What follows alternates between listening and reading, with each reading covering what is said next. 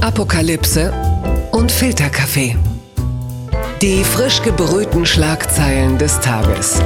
Mit Mickey Beisenherz. Einen wunderschönen Montagmorgen und herzlich willkommen zu Apokalypse und Filterkaffee, das News Omelette. Und auch heute blicken wir ein bisschen auf die Schlagzeilen und Meldungen des Tages. Wir sortieren diesen Tag und das mache ich nicht alleine, denn bei mir ist die Frau meines Herzens, der weltgrößter Newswaschbär oder wie ich sie nenne, Captain Klartext. Guten Morgen, Niki Hassania. Guten Morgen, Mickey. Guten Morgen, Niki. Das ist nicht ein wunderbares Attribut. Captain Klartext. Neben Heinz Buschkowski, Rainer Wendt und Wolfgang Bursbach bist du mein Cap, nicht? Ich merke schon. Die Schlagzeile des Tages kommt vom Spiegel. Wegen Virusmutation EU-Ratspräsidentschaft beruft Notfalltreffen ein. Anlässlich der Gefahr durch eine neue Variante des Coronavirus hat die deutsche EU-Ratspräsidentschaft ein Treffen einberufen, um über ein gemeinsames Vorgehen zu beraten. Ja, gestern rauschte die Meldung rein. Huch, wir haben in, in England eine Mutation des Virus. Nach ersten Erkenntnissen britischer Wissenschaftler ist eine kürzlich entdeckte Variante des Virus um bis zu 70 Prozent ansteckender als die bisher bekannte Form. Der britische Premierminister Boris Johnson hatte betont, es gebe aber keine Hinweise darauf, dass Impfstoffe gegen eine Mutation weniger effektiv seien. Ja, es ist so ein bisschen so, es ist, ist so ein Plot-Twist, so am Ende von 2020. Für mich ein bisschen bitterer, als wenn der FC Bayern München in der 93. Minute noch das Spiel dreht und jetzt also meine Prognose ist, äh, das Einzige, das künftig noch den europäischen Luftraum entern darf, das hat einen Schlitten und neun Renntiere. Das geht jetzt schnell. Es ist so beunruhigend. Ich mochte das Wort Mutation als Kind immer. Es hat mich an X-Men erinnert. Es, es war irgendwie was Cooles. Ja. Und jetzt denkst du dir, wir haben diesen Impfstoff. Alles war doch jetzt ja. gut. Und dann kommt das. Boris Johnson hat gesagt, es sei 70 Prozent ansteckender mhm. als der uns schon bekannte Virus. Ja. Und da denkst du dir, Good night and good luck. Ich, ja. Also ein Kommentar beim Tagesspiegel hat das interessant analysiert und meinte, ja, das sei alles wahr und auch sehr besorgniserregend, aber kam auch nicht drum herum zu bemerken, dass es Boris Johnson natürlich sehr recht kommt, zu behaupten, dass sie es mit dem komplexeren Virus zu tun hätten und dass deren katastrophale Zahlen, was Infektion, Neuinfektion und Todesrate auch angeht, da natürlich jetzt eine gute Entschuldigung hat. So, es ist natürlich jetzt nicht die katastrophale Politik Johnsons, sondern hey, wir haben einfach einen komplexeren Virus hier in England. Das ist interessant, ja. Also derzeit gilt, wie gesagt, das Virus als ansteckend. Es ist aber auch so, dass Experten, zum Beispiel Andreas Bergthaler von der Österreichischen Akademie der Wissenschaften, das Ganze jetzt nicht für wahnsinnig alarmierend hält. Also Zitat, dass Mutationen auftauchen, sei nicht ungewöhnlich. Derzeit wisse man nicht, ob die beobachteten Veränderungen entscheidenden Einfluss auf die Eigenschaften des Erregers habe. Also äh, zum Beispiel diese UK UK SARS-CoV-2-Variante wäre schon rund 20 Mal äh, mutiert. Also die hat mehr Kostümwechsel gehabt als Lady Gaga. Also das muss einen jetzt nicht komplett aus der Ruhe bringen. Das muss man auch ganz klar dazu sagen. Man muss jetzt mal rausfinden, wie sich das auf diese Spike-Proteine auswirkt, die natürlich äh, ganz entscheidend sind bei der Immunabwehr. Wir wissen es nicht, aber es ist jetzt auch nicht so, dass Experten jetzt komplett in Panik geraten. Das Einzige, was jetzt passiert ist, dass die europäische Lösung das vorsieht, was sie immer machen. Sie machen halt einfach. Mach die Grenzen zu! Ja, jeder macht jetzt halt einfach komplett dicht. Und das war's jetzt.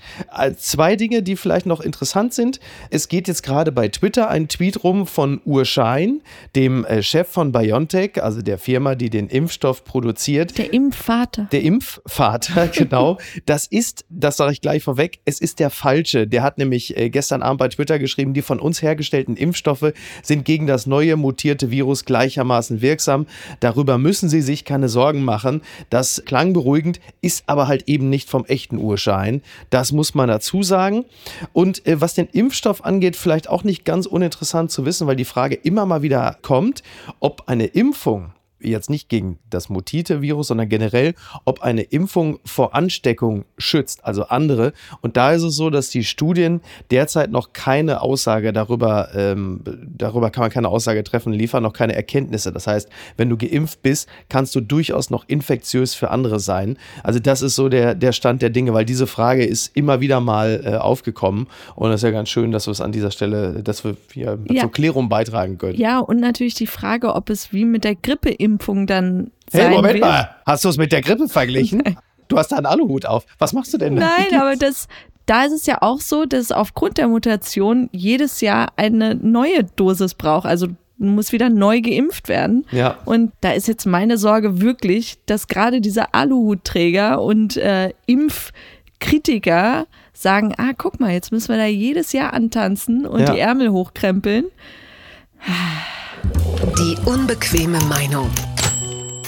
kommt vom Tagesspiegel, zumindest meldet es der Tagesspiegel. Es gibt den Pakt für lebendige Innenstädte. Unionsfraktion will Abgabe auf Pakete von Online-Händlern. Einem Bericht zufolge will die Union den Einzelhandel in den Innenstädten stärken. Dafür will sie die Online-Händler zur Kasse bitten. Ja, eine Un also die Unionsfraktion im Bundestag plant laut einem Zeitungsbericht, Pakete im Onlinehandel zu besteuern. Dem durch den Corona-Lockdown erschütterten Einzelhandel solle durch einen Pakt für lebendige Innenstädte unter die Arme gegriffen werden. Da kannst du mal sehen, was dieser Podcast auslöst. Äh, Jagoda Marinic hat es am Freitag noch gefordert und zack, schon Anfang dieser Woche äh, gibt es schon die ersten Umsetzungstendenzen. Man muss allerdings sagen, so, so richtig austariert ist das Ganze äh, noch nicht. Ja, ich habe mich gewundert, dass es von der CDU kommt, weil das so diese Richtung Vermögenssteuer und solche Sachen, das kommt ja eher immer vom linken Lager. Und da dachte ich mir, ah, guck mal, dass es von der CDU kommt, zeigt eher dieses konservative Denken, dass du mit Onlinehandel wirklich nur Amazon, Alibaba und diese Leute verbindest, die wirklich fast null besteuert werden Genau, in Deutschland. Aber auf den Gedanken zu kommen, dass gerade die Einzelhändler, die wirklich auch Läden und Geschäfte in der Innenstadt haben, dass die gerade während Corona ausweichen auf Onlinehandel und Genau. das Spiel jetzt einfach kapiert haben, sich online aufstellen zu müssen. Ja, das berücksichtigen diese konservativen Leute nicht und denken wirklich, sie würden den Leuten da helfen. Genau, das ist jetzt auch so, dass tatsächlich dann der, der Handel, ausgerechnet der Handel, sich dagegen auch ausspricht. Das meldet unter anderem die Welt, weil nämlich genau der Handel das sagt, was du gerade eben beschrieben hast, dass man sich fit gemacht hat, gerade nach dem ersten Lockdown, dass man den Onlinehandel jetzt irgendwie auch äh, betreibt, um halt eben das aufzufangen, was im, im, im Lockdown dann natürlich vis-à-vis nicht geleistet werden kann. Und äh, da sagt zum Beispiel ein Sprecher der im Onlinehandel starken Otto-Gruppe, sagte, äh, dass diese Sondersteuer wohl Amazon treffen solle, Zitat, in Wirklichkeit aber vor allem mittelständische Unternehmen in Bedrängnis brächte. Der Handel in den Innenstädten sei wettbewerbsfähig, wenn er sich der digitalen Konkurrenz stellt. Und das muss man vielleicht auch mal unter anderem Armin Laschet erklären, der ja dazu aufgerufen hatte, auf Online-Käufe zu verzichten und stattdessen Gutscheine auszustellen. Das ist auch wirklich. Also Ja, und vor allem sind solche Vorschläge ja eigentlich auch ganz gut und richtig, aber lass die Leute erstmal wieder in schwarze Zahlen kommen. Also das Jahr war jetzt einfach ein Desaster und vom Zeitpunkt finde ich es echt saudämlich. Unterm Radar. Eklat im Weißen Haus. Donald Trump trifft Verschwörungstheoretikerin. Das ist sogar Giuliani zu viel, schreibt die Frankfurter Rundschau. Donald Trump trifft im Weißen Haus Michael Flynn und Sidney Powell. Die Vorschläge der beiden sind bizarr. Selbst Rudy Giuliani geht das zu weit. Ja, äh, Donald Trump hat bei einem Treffen am Freitag offenbar darauf gedrängt, die Anwältin und Verschwörungstheoretikerin Sidney Powell als Sonderberaterin zur Untersuchung angeblichen Wahlbetrugs zu benennen. Darüber berichteten mehrere US-Medien, darunter die New York Times. Also, da muss man sich mal vorstellen, es ist so, als würde Angela Merkel sagen, hier, dieser Attila Hildmann, bringt mir den mal, ist doch ein guter Mann. Da wird, der, Der ist doch sowieso andauernd hier vorm Reichstag, holt den da auch noch rein. Also ist schon, das ist schon wirklich Wahnsinn. Vor allen Dingen ist das ja nicht das Einzige, was wir gehört haben über, über Trump. Ist ja auch so, während eines Auftritts beim rechten US-Sender Newsmax, also noch nicht mal mehr Fox, auch interessant, brachte Michael Flynn die Option für Donald Trump ins Spiel, das Militär einzusetzen und Kriegsrecht zu verhängen, um die Präsidentschaftswahlen erneut durchzuführen. Michael Flynn ist ja gerade eben erst begnadigt worden. Hat sofort jetzt wieder eine große Fresse und mischt mit. Sehr beunruhigend wieder. Unglaublich, ne? Aber was ich an der ganzen Nummer so schön finde, ist, das sind solche ungeheuerlichen Vorgänge, die da gerade passieren, wo wir vor einem Monat oder vor zwei Monaten echt noch alle aufgehorcht Ja. hätten. Aber jetzt wirkt es so, als hätte irgendjemand an diesem Volume-Regler Ja. gespielt. Es ist alles auf sehr leise und man hört kaum noch was. Also lame duck Ja. indeed. Man hört gar nichts mehr davon Ja. und denkt sich, ach, lass den senilen Zirkusaffen reden. Interessiert nicht mehr. Das ist interessant. Genau, es ist so ein bisschen, du kennst die, den Film, glaube ich, noch, The Incredible Shrinking Man. Auf Deutsch lief der Film unter dem Namen Die unglaubliche Geschichte des Mr. C. Und das ist hier eigentlich die unglaubliche Geschichte des Mr. T. Er wird immer kleiner. Und äh, ist irgendwann für seine, seine Restwelt nicht mehr wahrnehmbar, weil er halt einfach so auf Mikrobengröße schrumpft. Und wir wohnen dem gerade live bei, weil natürlich wäre genau das, was du sagst, wäre vor sechs Wochen bei Twitter, wäre das rauf und runter gegangen, mit einem Alarm kommentiert worden. Und jetzt ist es so, eh, whatever. Aber dann, man muss ja auch sagen, also gegen das, was da momentan im Oval Office rumläuft, da ist ja selbst die Besetzung von äh, Tiger King sowas wie The West Wing. Also es ist, ist wirklich erstaunlich, aber es sieht so aus, als hätten wir am 20. Januar damit bis auf weiteres erstmal nicht mehr viel zu tun. Du hast mich aber bei Mr. T verloren. Ich muss jetzt an den coolen Typen vom A-Team. Sorry. Treat your mama right! Gewinner des Tages. Das ist Leon Goretzka, äh, Mittelfeldgranate vom FC Bayern. Die FAZ schreibt Bayern-Spieler Goretzka, die AfD ist eine Schande für Deutschland. So zitieren sie ihn. Leon Goretzka hat sich abermals klar gegen die AfD positioniert und ist dafür nach eigenen Angaben von Unterstützern der in Teilen rechtsextremen Partei angefeindet worden. Äh, Zitat, speziell durch die Corona-Krise wurde noch offensichtlicher, welche Partei das ist, sagte der 25-Jährige in einem Interview mit der Welt am Sonntag. Für mich ist es keine Alternative, sondern eine Schande für Deutschland. Und das finde ich insofern schon bemerkenswert, als Fußballer sich in der Öffentlichkeit in den letzten Jahren und Jahrzehnten ausgesprochen selten politisch geäußert haben. Wir haben ja vor ein paar Folgen ja schon mal darüber gesprochen, dass es mehr werden, aber Goretzka sticht meines Erachtens immer wieder besonders heraus, was das angeht. Und dann noch mit 25 Jahren Respekt, de- den Mund da aufzumachen. Und nochmal, klar, Fußball positioniert sich immer gegen Rassismus. Die haben da ganz viel Symbolik, auch vor Ja. den Spielen immer und Trikots zeigen und irgendwelche, ja, Leeren Gesten. ja, sowas können die gut. Aber ich finde das toll, wie konkret er da jetzt will. Ja. Auch wirklich die AfD zu benennen äh, und zu wissen, dass vielleicht wirklich viele Fans, wie hatte Michael Jordan es damals gesagt, als er sich politisch nie positionieren wollte, Republicans buy sneakers too. Ja. Ja, das ist. Ja, die Schnittmenge ist natürlich toll. absolut gegeben. In jedem, in jedem Fanblog, in, in jedem Stadion gibt es natürlich auch einen nicht übersehbaren Teil an äh, Rechten und an AfD-Wählern, wenn das nicht mal dasselbe ist. Und sich da so klar zu positionieren, macht dir das Leben als öffentliche Person auf jeden Fall nicht leichter. Also da gibt es viele andere, die sagen, tut mir leid, den, den Stress tue ich mir nicht an. Äh, er hat sich ja unter anderem in diesem Jahr auch mit der Holocaust-Überlebenden und Berliner Ehrenbürgerin Margot Friedländer getroffen und sagt, äh, trotz all des Leids, das sie erfahren hat, ist sie so ein positiver Mensch geblieben. Sie sagt, dass sie Menschen liebt, äh, so sagte ähm, Leon Goretzka. Das ist nach dem, was Frau Friedländer durchlebt hat, eigentlich unvorstellbar. Und sowas muss ich sagen, erlebe ich von Profisportlern, Profifußballern selten, dass sie sich so sehr mit solchen Dingen auseinandersetzen. Ja, auch als er gesagt hatte, man müsse sich mit dieser, man habe sich mit der Causa Özil da wirklich keinen Gefallen getan, so wie umgegangen wurde mit der ganzen Geschichte. Und da dachte ich mir auch, so rückblickend, reflektierend, toll, für einen 25-Jährigen Ja. noch mal mehr beeindruckend. absolut vorbildhaft. Im selben Verein gibt es jemanden, der ist äh, noch Vorstandsvorsitzender, der äh, saß gestern im Sport 1 Doppelpass und nahm Bezug auf die Spuckattacke von Gladbachs Markus Thüram gegen den Gegenspieler Stefan Posch. Den hat Thüram angerotzt. Das geht natürlich gar nicht und das ist absolut beschissen. Und Tyram hat sich schon entschuldigt, trotzdem eine fette Sperre aufgebrummt bekommen von Gladbach, ein komplettes Monatsgehalt Strafe. Das ist äh, nicht wenig. Und äh, Kalle Rummenigge war im Grunde genommen schon durch die Tür in der Sendung. Man war sich schon einig, das geht gar nicht. Plötzlich kam Rummenigge um die Ecke und sagt, völlig unmotiviert, äh, was wäre eigentlich passiert, wenn es umgekehrt passiert wäre? Der Posch den Tyram bespuckt hätte dann hätten wir wieder eine Rassismusdebatte oder was? Und du und denkst in die Hose so, geschissen. Ja, genau, wie, genau, wie so ein Columbo des Scheiterns muss er dann doch nochmal umdrehen und Unsinn reden.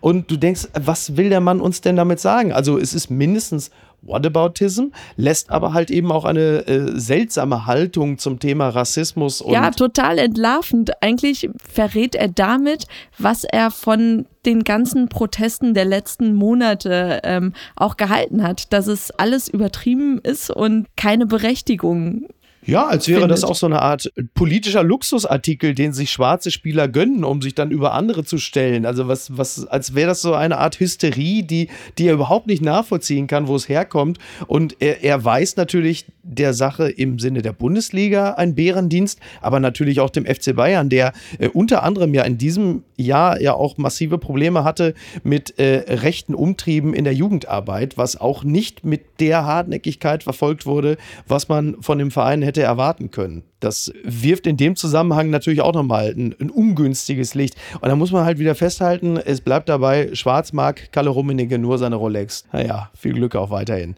Blattgold. Ist Alexander Kekulé ein Blender? Das fragt der Spiegel. Es ist so, dass der Artikel im Spiegel, äh, der ist wirklich sehr unterhaltsam und lesenswert, die Frage also vorsichtig stellt, ob Alexander Kekulé sich einfach lieber in der Öffentlichkeit präsentiert oder vielleicht nicht doch ab und zu auch mal forschen sollte. Zitat, in der Öffentlichkeit tritt Kekulé als Pandemie-Experte auf, doch in Fachkreisen und an seiner Uni in Halle heißt es, dass der Professor wenig forscht und viel streitet. Ja, erstmal sein Name, ja, Alexander Kekulé. Also er hat wohl in einem Lebenslauf, den er seiner Dissertation am Fachbereich Chemie der Freien Universität Berlin beifügte, da hat er sich als Alexander S. Kekulé von Stradonitz zu erkennen gegeben, also so als Nachfahre des Forschers August Kekulé von Stradonitz, ein berühmter Chemiker. Das lässt sich wohl nicht so ganz, es lässt sich wohl nicht wirklich belegen, dass er ein Nachfahre sei. Die, es gibt einen Artikel in der Zeit, der bestreitet das sogar aktiv. Oje. Denn Kekulé hieß als Kind mit Nachnamen Urchs. Kekuli ist der Mädchenname seiner Mutter, den er sich zugelegt habe. So. Und ist das so eine Nummer wie dieser Hochstapler in den USA, der deutsche Clark Rockefeller? Nein, ähm, ich fand den Artikel wirklich die Headline allein so als Frage zu formulieren. Schon tendenziös, ne? Also ich dachte dann auch, kommt jetzt nach ein paar Absätzen raus, Nein, er ist kein Blender. so natürlich ist das Fazit dann Blender. Ja, das, also er, ist jetzt, er ist kein Hochstapler, er ist schon, er ist schon Professor und er erforscht auch, aber er forscht wahnsinnig wenig. Also das ist halt einfach erkennbar, er forscht wahnsinnig wenig. An der Universität ist man ein wenig traurig, Zitat, Kekulé füllt den Lehrstuhl nicht ausreichend aus. So, und interessant ist halt eben auch zum Beispiel das hier, unter der Kolumne wies die Redaktion Kekulé nicht nur als Professor aus, sondern auch als Direktor des Instituts für biologische Sicherheitsforschung in Halle. Bei dem Institut handelt es sich um eine GmbH, die zwei in München wohnhafte Gesellschafter hat. Und zwar Alexander Kekulé und seine Mutter.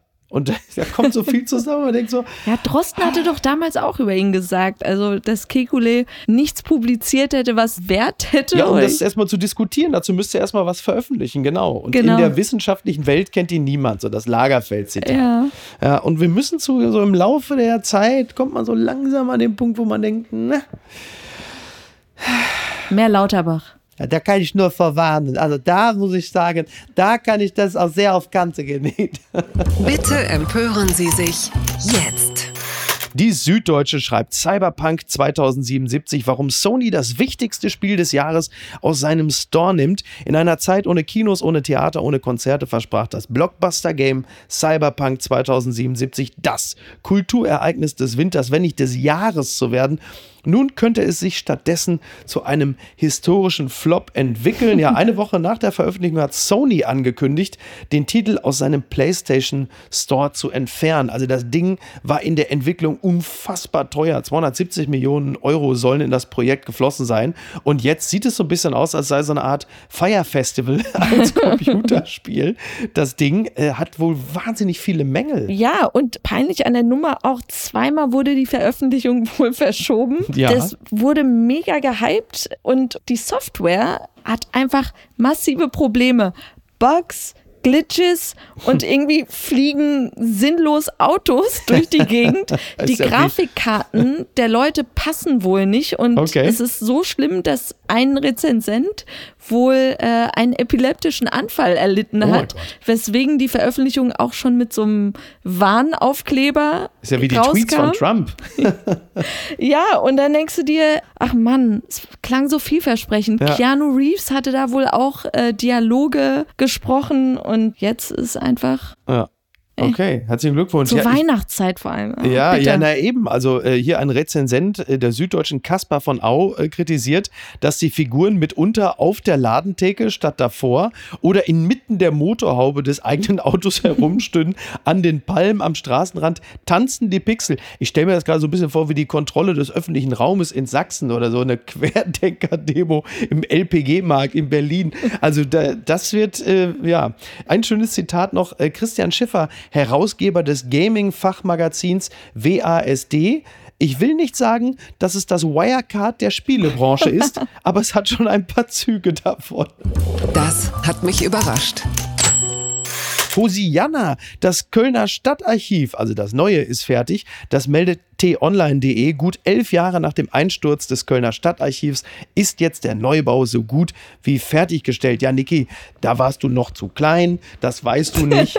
Äh, 2009 ist das alte Stadtarchiv eingestürzt. Dabei sind zwei Anwohner ums Leben gekommen. Unzählige historische Dokumente wurden verschüttet. Unzählige historische Dokumente in Köln, das ist also quasi ein, ein alter Einkaufszettel von Willy Milovic und natürlich ein alter Playboy vom Sänger von De Höhner. Es war, war tatsächlich wirklich tragisch damals. Schuld war wohl, ich zitiere, äh, das Kölner Landgericht urteilte 2018, dass das Archiv wegen eines gravierenden Fehlers beim Bau einer neuen U-Bahn-Haltestelle unterhalb des Gebäudes eingestürzt war. Und es ist halt so, dass also bei dem Bau dieser U-Bahn-Station wurde unfassbar viel Material geklaut, Eisenstreben und so. Dann wurde irgendwann ermittelt, dass ungefähr nur noch 17 Prozent dieser Metallstreben da unten waren. Deswegen Oh war klar, dass da nichts mehr halten konnte. Da ist das Ding eingekracht. Interessant war damals der Kölner Express, hatte so 14 Tage nach dieser unter anderem ja auch menschlichen Tragödie, sahst du vorne auf dem Titel, sahst du halt einfach die Trümmer und so ein Riesenpfeil, der dann auf so einen winzigen Punkt unter den Trümmern zeigte. Und dann sahst du dann in so einem Bildausschnitt so einen Kater und dann stand drüber ein Wunder. Felix lebt. Und ähm, ich gehe jetzt mal davon aus, Felix lebt mittlerweile nicht mehr.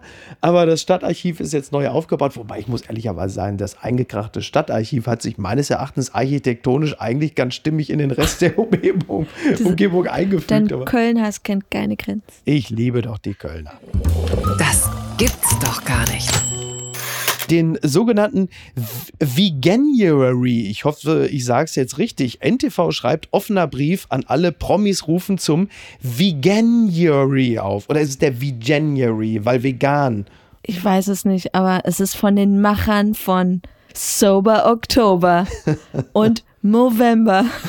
Und die Macher bringen ihn jetzt. Veganuary. Ja, dir brauchst du gar nicht so. Die 2014 gestartete Kampagne wächst von Jahr zu Jahr. Auch 2021 sind Menschen weltweit wieder dazu aufgerufen, sich einen Monat lang vegan zu ernähren. Promis wie Paul McCartney und Brian Adams unterstützen die Aktion zum Wohle der Erde. Da kann man ja erstmal nichts gegen sagen. So, ne, äh, wir selber haben ja äh, noch an diesem Wochenende festgestellt, dass äh, vegane Kost nicht zwingend äh, nach Pappmaché schmecken muss. Du hast ja, du hast ja veganes Hack, haben wir ja probiert. Und Das du hast ja, super. du hast ja eine Bolognese, es hat wirklich super geschmeckt. Du hast ja eine Bolognese gemacht und Vor allem mit meiner Special Zutat. Deine geheime Zwiebeln. Zutat. Zwiebeln. Das war das Beste, wo sie da an der Pfanne stand und sagte immer, hier habe ich meine, was, das schmeckt ja fantastisch. Ja, ich habe eine geheime Zutat. Ich Was? kann nicht kochen, lass mich in Ruhe. Es hat wunderbar geschmeckt, das ist ganz toll. Aber wirklich Veganuary. Und dann, was kommt denn im, also dann, wie gesagt, November, Sober Oktober. Im nächsten Jahr kommt dann natürlich der Fever February, ist ja völlig klar. Und natürlich der Wir sind alle am March.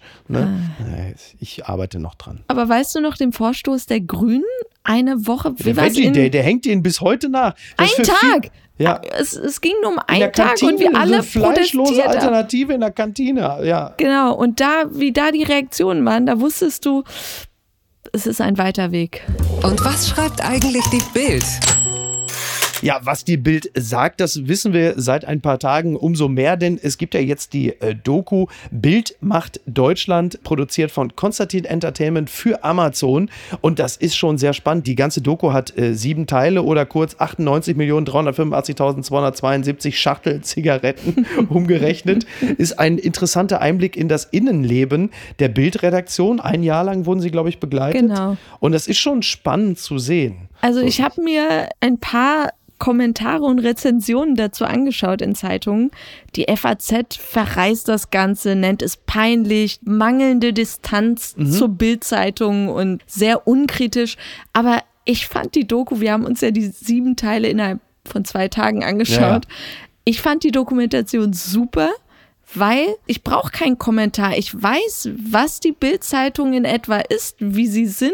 Man begegnet dann- ihr ja auch täglich am Nachrichtenstand. Genau, und deshalb fand ich genau diesen Approach, dieses einfach draufhalten, Kamera rollen lassen. Ja, sollen sich doch selber die Hose runterziehen und das sieht man dort ja auch. Genau, und dieses nah dran sein, das bekommst du und das fand ich super. Und dafür brauche ich wirklich keinen Kommentar. Das ist ja aber auch so ein bisschen die Ausprägung des mitunter modernen Journalismus, der äh, allen Dingen immer abnötigen will, dass da einer dabei steht, das Ganze sofort kritisch einordnet äh, und dann sofort Fußnoten macht oder im Zweifel noch entsetzt kommentiert. Das meinen Sie doch nicht ernst, Herr Reichelt. Also ich habe es nicht gebraucht. Und wie gesagt, die Bild-Zeitung ist die Bild-Zeitung. Das ist nicht äh, Rai Uno oder Fox News, ein Sender oder irgendwas, was wir den Deutschen näher bringen müssen und erklären müssen. Wir sehen jeden Tag, was die machen. Und jetzt haben wir doch einen relativ offenen Blick ins Binnenleben. Und ich glaube, die Bild-Zeitung hat der Produktionsfirma diese Einblicke auch nur gewährt, weil die sich natürlich erhofft haben, als der coole Fernsehsender darzustellen. Man hat schon erkannt, dass die Bild ein großes Interesse daran hatte, vor allen Dingen Bild TV zu featuren als so eine Art deutsches Fox News und aufstrebendes Medienunternehmen. Sonst hätten sie es, glaube ich, gar nicht gemacht. Genau, und ich habe auch gelesen, allein in 2020 haben sie angeblich 10% mehr Bild Plus Abonnenten äh, für sich erobert. Also sie sind schon eine Gewalt. Also die äh, mächtigste Zeitung in ganz Europa. Sie Das- lassen ja auch alle Politiker antanzen. Heiko Maas saß da vor Julian Reichelt und Ronsheimer wie beim Bewerbungsgespräch. Genau, und solche Sachen, nur die Körperhaltung dieser Politiker zu sehen, wie Seehofer sagt, die Bildzeitung hält sich sehr nah an der Wahrheit. Seehofer, Andrew the Giant übrigens, ne? der, der war riesig, ja. Aber ich, ich fand genau diese Eindrücke, die muss man ja nur sehen. Du musst das ja nicht kommentieren. Und Ja. das fand ich echt super. Auch interessant zu sehen, dass die vernünftigsten Stimmen in der Redaktion anscheinend echt so Leute wie Wagner sind. Ja, das ist eigentlich das Witzigste. Plötzlich ist Franz Josef Wagner die Stimme der Vernunft. Das muss ich sagen, das hat mich ziemlich betroffen gemacht. Zu dem kommen wir sofort. Aber eins noch, ähm, nur zum Thema Bild TV, weil das hätte man vielleicht wirklich mal sagen können, dass Bild TV nicht so erfolgreich ist, wie sie es vielleicht in der Doku dargestellt haben. Ja, ich sage nochmal, die Sondersendung zur US-Präsidentschaftswahl verfolgten in der Nacht vom 3. auf den 4. November im Schnitt ganze 11.000 Zuschauer. Ja, selbst äh, auf dem Höhepunkt der Berichterstattung waren es nur 22.000 und die Live-Sendung gucken in der Regel so 1.000 bis 3.000 Menschen. Das ist für einen, für einen angestrebten Fernsehsender ist das, also das. Aber es war auch schon echt eine Promo. Ich habe mir echt vorgestellt, wenn ich ein Teenie wäre und mir das anschauen würde, ähm, ich hätte Bock da zu arbeiten. Diese Redaktionssitzung, wo sie einfach alle auch noch Zigaretten, noch nicht mal Vaping, sondern ja, die. ganz oldschool Zigaretten Ja. rauchen. Ja, war irgendwie spannend zu sehen, wie Sachen einfach diskutiert werden. Und ich, ich fand es sehr unterhaltsam. Sehr unterhaltsam. Die, quasi so Madman für die Generation äh, Apple Watch. So, und jetzt kommen wir zur Stimme der Vernunft aus dem Bild Tower. Post von Wagner betrifft Corona-Mutation. Und du wirst jetzt gleich was feststellen. es ist fast wie bei den Mutanten in den X-Men-Filmen. Da verändern sich Mutanten in Wesen, die an Wänden hochgehen, an Decken gehen. Zuerst glaubten wir, dass das Coronavirus ein dummes, einfaches Virus wäre. Der Schrecken ist, dass es sich verändert. Es kann die Wände hochgehen. Es kann die Schwerkraft aussetzen. Ein Mutant hat Kräfte, die kein normaler Mensch mehr hat. Dieses Virus hat anscheinend Überlebenskräfte. Ich weiß nicht, was für ein Wesen das ist. Es ist schlauer und böser, als man es sich denken kann. Ich will leben. Das Virus will leben in unseren Körpern. Wir müssen weiterkämpfen. Auch wenn es so ein kleiner, blöder Scheißkerl ist. Herzlichst Ihr Franz Josef Wagner. Das darf alles nicht wahr sein. So, kommt zum Schluss, weil es unsere letzte Episode ist, also deine und meine, Niki. Mein Gewinner des Jahres, Andy Scheuer. Corona hat nun wirklich dafür gesorgt, dass er einfach nicht gefeuert werden konnte, weil man zu viel beschäftigt war mit allen anderen Dingen. Jenga Andy hast du ihn Jenga Andy, sein Gebäude ist mittlerweile ein Wolkenkratzer und er fällt einfach nicht um. mein größter Verlierer des Jahres ist wirklich Jens Söring. Nach 33 Jahren wegen Doppelmordes zu zweimal lebenslänglich verurteilt in den USA. Es stellte sich alles als Justizirrtum heraus. Er wurde im Dezember 2019 freigelassen hat sich gefreut, kam am Frankfurter Flughafen an, hat gesagt, ich freue mich so, ich freue mich so, war so euphorisch. Wir haben uns alle mit ihm gefreut. Nur damit dann Corona zuschlägt und es das heißt, stay the fuck at home. der arme Mann, der Lockdown. arme Jens Söring. Schön, dass er Lockdown 1 und 2 schon mitbekommen hat. Ja, dann wünschen wir allen Beteiligten einen wunderschönen Montag. Wir bedanken uns für die Aufmerksamkeit und sagen bis Mittwoch. Guten Rutsch an alle. Tschüss. Ciao. Apokalypse und Filtercafé ist eine Studio Bummens Produktion mit freundlicher Unterstützung der Florida Entertainment. Redaktion Niki Hassania. Produktion Laura Pohl. Ton und Schnitt Niki Franking. Neue Episoden gibt es jede Woche montags, mittwochs und freitags, überall, wo es Podcasts gibt. Stimme der Vernunft und unerreicht gute Sprecherin der Rubriken Bettina Rust.